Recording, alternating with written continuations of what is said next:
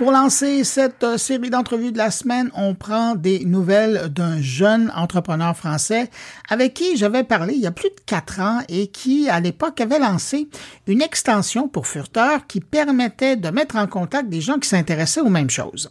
Son projet a beaucoup évolué depuis et aujourd'hui, ben, Needle est devenu carrément un réseau social, une plateforme qui poursuit la mission initiale, c'est-à-dire celle de mettre en contact des gens qui s'intéressent aux mêmes sujet.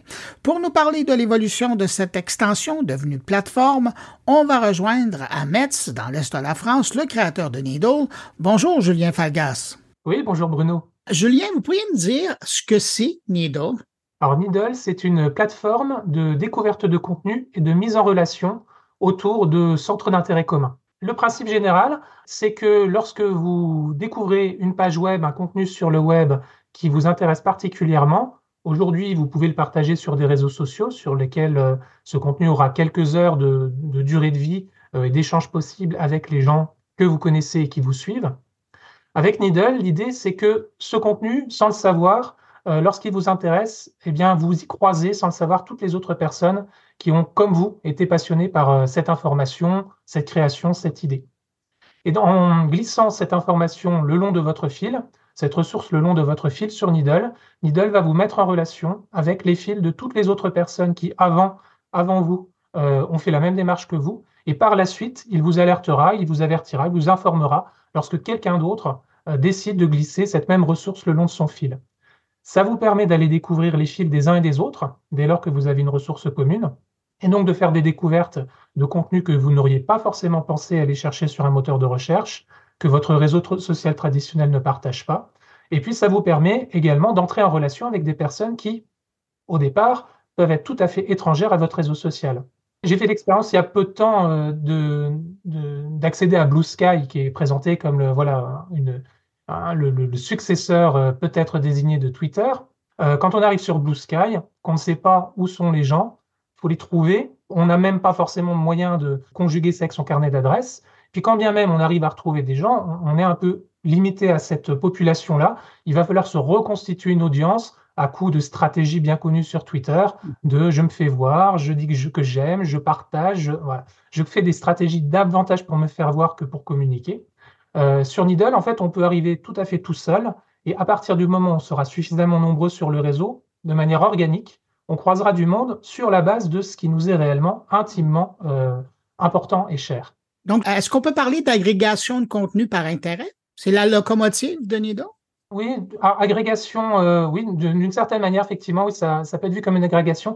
Il y a un mix entre l'agrégation et la curation. Oui. C'est-à-dire que je, pratique une curation, mais une curation qui n'est pas faite pour me donner à voir. C'est un fil, pas un profil. Il n'est pas accessible publiquement à tout un chacun. Il n'est accessible que si vous-même, vous avez mis quelque chose qui est identique à ce que j'ai mis sur le long de mon fil.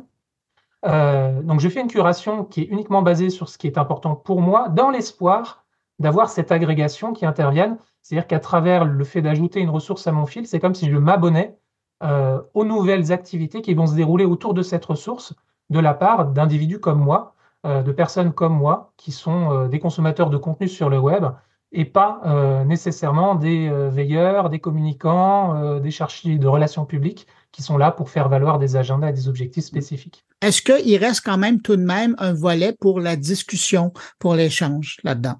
Oui, alors c'est de manière paradoxale, finalement, euh, on a quelque chose qui est peut-être plus sincère dans l'échange et la communication avec les autres, alors qu'il n'y a aucune fonctionnalité conversationnelle sur Needle.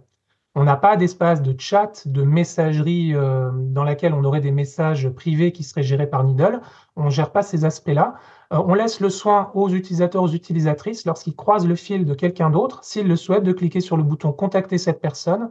Et là, c'est un email qui part adressé de leur boîte mail à la boîte de leur interlocuteur leur interlocutrice. La personne reçoit cet email et a la liberté d'y répondre ou pas par email. Euh, je ne possède pas l'adresse email de, la personne à qui je, que je tente de contacter, je n'aurai la sienne que si elle décide de me répondre. Et puis après, la conversation peut s'engager par des moyens traditionnels, une visio comme on le fait à l'instant, euh, un coup de fil, euh, un envoi d'email, ce qui conviendra aux gens.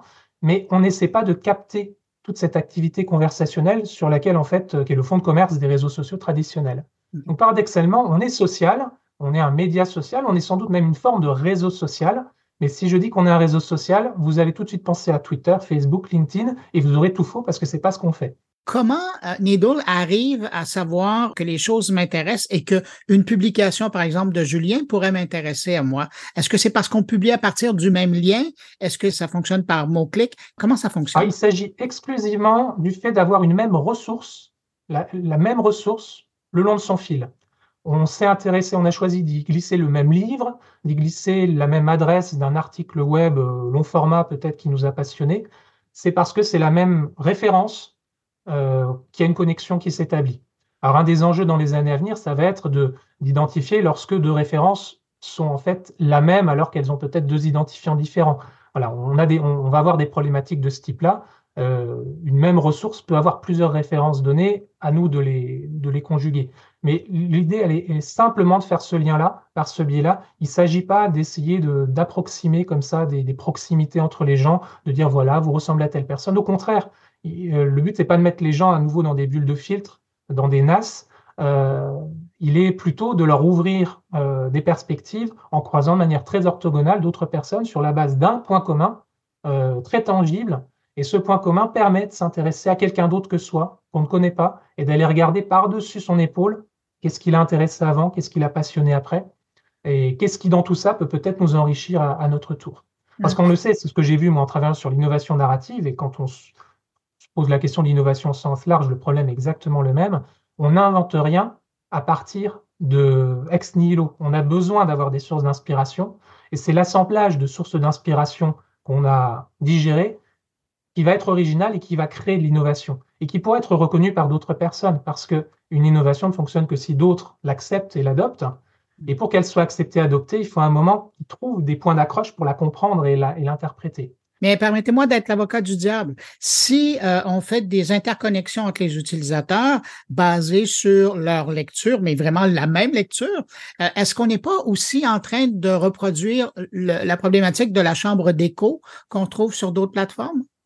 Alors, ça peut se produire. La, la limite, en l'occurrence, elle est plus celle de la plateforme, elle est celle de la curiosité de l'utilisateur.